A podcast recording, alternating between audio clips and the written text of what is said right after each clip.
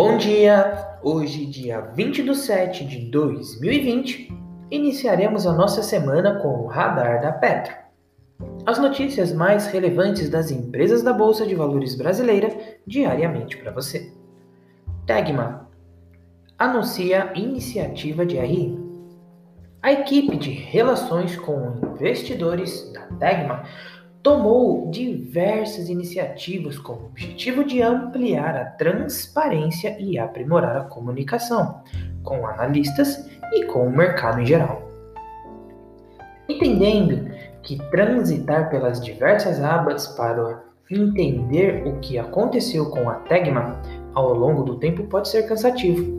A companhia também criou uma planilha de análise rápida com séries históricas exposta de forma mais concisa. Ela engloba os principais números e indicadores.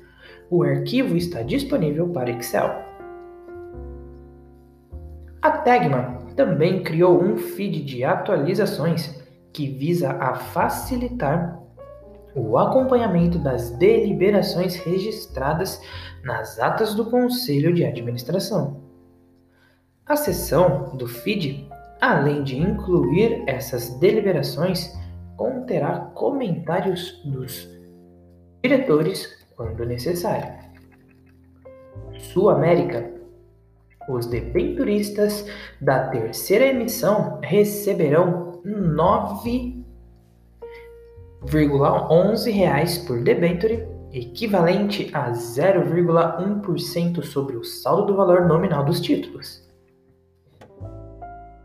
Hering sobre calendário de divulgação. O período de silêncio da companhia começará em 29 de 7 de 2020. Os resultados do segundo trimestre serão divulgados em 13 de 8 de 2020 e haverá teleconferência no dia seguinte. A STET, a B3 solicitou esclarecimento sobre a intenção de a AS Holdings Brasil, controladora da ASTET, adquirir participações detidas pelo BNDES. A companhia afirmou que quaisquer discussões com o BNDES acerca do tema são confidenciais.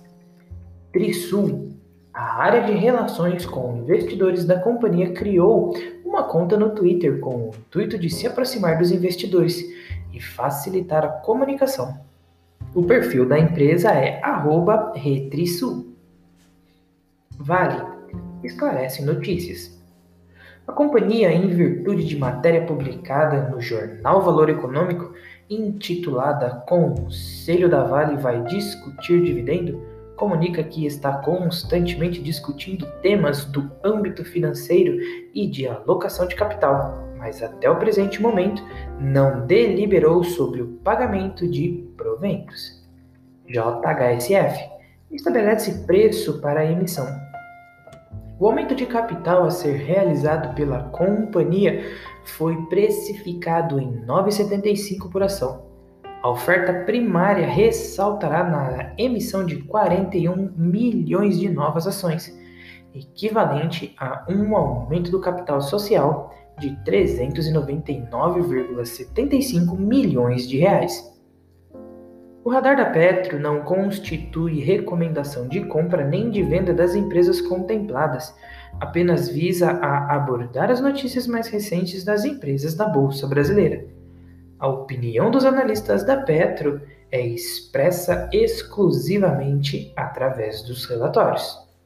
Espero que vocês tenham gostado até aqui. Um ótimo dia e bons negócios!